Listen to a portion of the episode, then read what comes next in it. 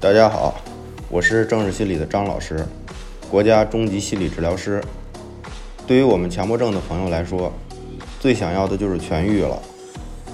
我想说的是，好了以后是无所谓痊愈的。那么好了之后，还会不会再有症状？是不是不在乎了？事实上，很多时候，我们是对恐惧的恐惧，对焦虑的焦虑，对失眠的失眠。那么只要是症状，不可能不怕的。而问题在于，强迫症中担心的问题，都是普遍存在的。